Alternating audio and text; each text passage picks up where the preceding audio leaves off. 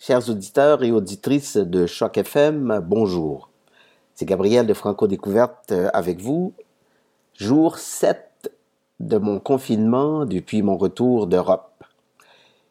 Et je voulais juste vous faire un petit coucou et aussi vous parler de mon expérience euh, du retour et comment ça se vit euh, le confinement depuis cette semaine complète ou presque de rester à la maison.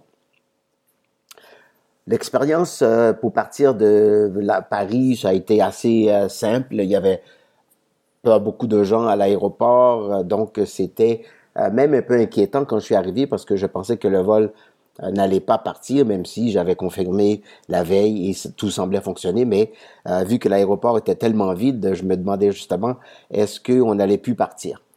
Bon, on a eu un petit retard de rien du tout parce que ben, le personnel au sol est arrivé un peu plus tard euh, que prévu, mais on a pu partir et le vol s'est fait euh, sans euh, problème. Par contre, arrivé au Canada, c'était un peu différent. on, est, on est resté assis trois heures dans l'avion à attendre. D'abord, on nous a dit qu'un agent de la douane allait venir nous chercher, ou plutôt faire les, les, les préliminaires à bord et ensuite, ben, ça allait accélérer notre passage à la douane. ce qui ne fut pas le cas, et comme ça, de d'heure en heure, il nous disait que ça allait prendre un autre 45 minutes, et finalement, ça a duré euh, trois heures.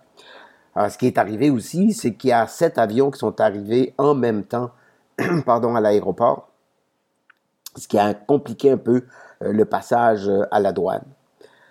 Même si on était en temps de confinement, euh, nous sommes arrivés à la douane en même temps qu'un autre millier de personnes et tout le monde était à la queue leu euh, sans respect de distanciation, euh, sans masque, sans rien.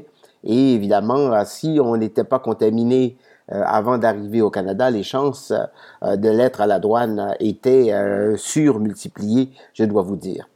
Parce que ça a duré quand même deux heures pour passer au travers de cette cette, euh, ce méandre, le, ce maze là qui avait euh, installé pour euh, pour nous faire passer et l'espace qu'on avait entre chaque couloir était tellement mince qu'on pourrait facilement sentir la respiration de la personne en avant de nous, à côté de nous et en arrière de nous. Alors, c'était pas évident. Mais cela dit, je suis arrivé à la maison et je me suis mis en quatorzaine. ça fait déjà plus d'une semaine déjà. Euh, donc, j'espère que ça va se terminer bientôt euh, et que je vais pouvoir tout au moins sortir dehors parce que là, j'ai hâte de sentir l'air frais.